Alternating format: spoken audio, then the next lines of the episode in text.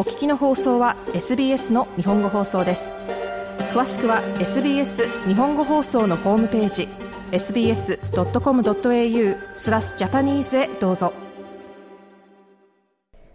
11月に開幕するサッカーワールドカップに向けて先週配信が始まった SBS 日本語放送ポッドキャストシリーズ日語サッカーの架け橋。シドニーで選手、コーチ、そして YouTuber として活躍する寺本隆夫さんと共にお届けします。今夜のインタビューはこのポッドキャストのエピソード1にゲストとして登場したブリスベンロアーの段崎陸選手が登場します。段崎選手は2020年21のシーズン、期限付きで北海道コンサドーレ札幌からブリスベンロアーに移籍。スピードと決定力で観客を沸かしたほか、シーズン中9得点をマークし、ロアーの得点王に輝きました。その後一旦 J リーグに戻るも、今季からまたロアーに復帰しています。神崎選手、ウェルカムバックです。A リーグ2シーズン目を迎えるということで、まずその感想から聞いてもいいですか？まあ、素直に戻ってこれたのは、まあ、すごく嬉しいですし、まあ、チームもそうですけど、まず、オーストラリアという国、まあ、あとブリスベンという、まあ、街含めて、もう本当に素晴らしいところだなと思っていたので、まあ、また戻ってこれて嬉しいかなというふうに思ってます。前回、ブリスベンロアーに初めて移籍した際に、ムーン監督は檀崎選手についてすごいハングリー精神が強い選手とおっしゃっていたんですけど、そのハングリーさ、今も変わらないですか？まあそこは変わってないとは思ってますけど、僕もまあ2シーズン前結果出ましたけど、年出るとは限らないですし、やっぱりもっともっと結果出さないといけないなというふうに思ってますし、まあスタメンもまあ確定してるわけじゃないので、やっぱり普段の練習から油断せずもっとレベルアップしないと、やっぱ上にはいけないのかなというふうに思ってます。段崎選手は日本でも J リーグでプレーして、今回オーストラリアでも2年目。で、日本のサッカーとオーストラリアサッカーの違いって一言で表すと難しいと思うんですけど、どういったことを感じました？まあサッカーなんでまあどこの国行っても求められることであったりとか、そういうのはやっぱかベースという部分はやっぱどこ行っても変わらないと思いますし、ちょっとクイックネスな動き、ちょっと速い動きであったりとか、やっぱりちょっとパスのコンビネーションでワンタッチを多く増やしたりとか、いろいろなサッカーありますけど、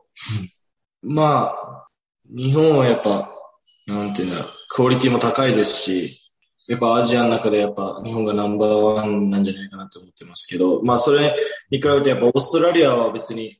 悲観してるわけじゃないんですけど、まあもうタフな選手ばかりで、なんてハングリーさっていうのはこっちも持ってる選手多いですし、まあ本当バチバチって感じですね。日本でこのプレーが通じなかったけど、オーストラリアでは通じたとかいう部分ありますか？まあ現に僕は札幌で出れずにいた中で、まあ、まあ来たんですけど、どうなんですかね。でもやっぱ通じる部分の方がやっぱり多くなってしまうのかなというふうに思いますけど、日本はやっぱすごいクオリティ質含め、アジアの中ではやっぱりトップだなというふうに思ってます。こちらでプレイする上で、すごく大切にしてることっていうのはありますか？日本人とかって、やっぱりちょっとこういう海外に来て、その輪に入る中で、ちょっと冷めてるじゃないですけど、そういうイメージがあるんですけど、やっぱそうじゃなくて、どんどんこうみんなの輪に入っていくであったり、どんどん汚い英語でも頑張って話せば、ちゃんと聞いてもらえるし、もうなんて言うんでしょう。まあ、オーストラリアやっぱ、いろんな国の人がいるから、やっぱそれに対応してくれるというか、まあ、どんどんこう、輪に入って聞こうとする、話す、チャレンジしてみるっていうのは、まあ意識してるかなというふうに思ってます。これなんか、パスが来ないとか、そういったことはなかったんですか？最初入った時とか。誰でもまあ、最初は、なんだこいつっていう感じだと思うんですけど、うん、まあ、最初はやっぱ欲しいタイミングで来なかったりとかもありましたし、まあ、それは、まあ、喋って改善することであったり、ジェスチャーであったりとか、いろんな方法を使ってやったりもしましたけど、まあ、僕の場合はまあ、最初のイランが、まあ、結果を残せたらやっぱ信頼も、仲間からの信頼っていうのはやっぱ勝ち得るものだし、やっぱそういうのがあったから、別にまあそこまでずっとパス来ないとはないですけど、まあ最初の頃ありましたね。A リーグは今回の2シーズン目になりますが、初めて来るとき、どういったイメージで来合されてきましたか？やっぱ屈強な人たちがいる国としか思ってなかった。もう吹っ飛ばされるんだろうなとかそういうイメージでありましたけど、まあやり方一つでまあそんなこともないですし、まあ強いですよね。オーストラリアの人も、まあいろんな選手いますけど、強いですけど、まあ、まあ本当に結果残してやろうっていう気持ちでしかなかったですね。ここからもうレベルアップ、ステップアップしていこうっていう思いでしかなかったです。どういったところにご自身のサッカー強化されたと感じますか？やっぱ、まあ試合出てなんぼなんで本当に、サッカー選手、まあ、試合出ないでずっと練習積み重ねることも大事ですけど、実践する場所がなかったら何のためにやってきたのって話であって、やっぱ僕も日本でずっとベンチでベンチ外ほとんどでしたけど、やっぱこう、オファーくださって、求められるところに行って、そこでチームのためにしっかり結果を残す、まあそういう場所を提供してもらったので、まあ本当に、まあ出て結果残す。でまあ、自信ですよね。やっぱ練習だけでずっとやっててうまくいってもやっぱ本番で何もできなかったら意味ないですし、ミスは起こり得ますけど、ミスして学ぶことも多いですし、でもやっぱこの試合出てミスしても、まあ、何回も繰り返して、まあ、まあ自信につながったですね。監督からはどんなことが今季求められていますか？いや、まあ僕はもうゴールですね。もうゴール前にどんどん入っていけだってやったりとか、もうゴールでしかないですね。まあ、結果残せば何も言われないんで。逆にゴール以外にご自身なんか今回目標設定されていますか？今シーズン。チームとしてやっぱタイトル取りたいなと思ってましてて、やっぱこの間の試合、ベスト4まで行ったんですけど、やっぱそこで負けてオースオーストラリア版の天皇杯、オス FFA カップがあったんですけど、この間。で、まあ負けて、まあもうめちゃめちゃ悔しかったですね。やっぱタイトル取りたかったですし、やっぱ AFC のチャンスであったんで、まああとはもうリーグ戦になるんですけど、チームとしてタイトル、まあ個人としてのタイトルまあ欲しいですけど、まずはもう本当にチーム、チームとしてのタイトルっていうのを取りたいっていうふうに思ってますし、まあ、プレーで言うとゴール以外であれば、まあ、そうですね。攻撃の選手ってやっぱり90分間ある中で何もない、こう、ふらーっとしてて、1点決めれば、ミス何回しよう、1点決めればもうそこでヒーローじゃないですか。でもやっぱ後ろの選手って、ずっと集中してゼロで抑えるのは一生懸命じゃないですか。でも一、一つのミスを犯して失点してしまったらもう、もうそのせいみたいになるじゃないですか。そういうんじゃなくて、もうずっとボールに関わり続ける。関わり続けてゴールを目指す。も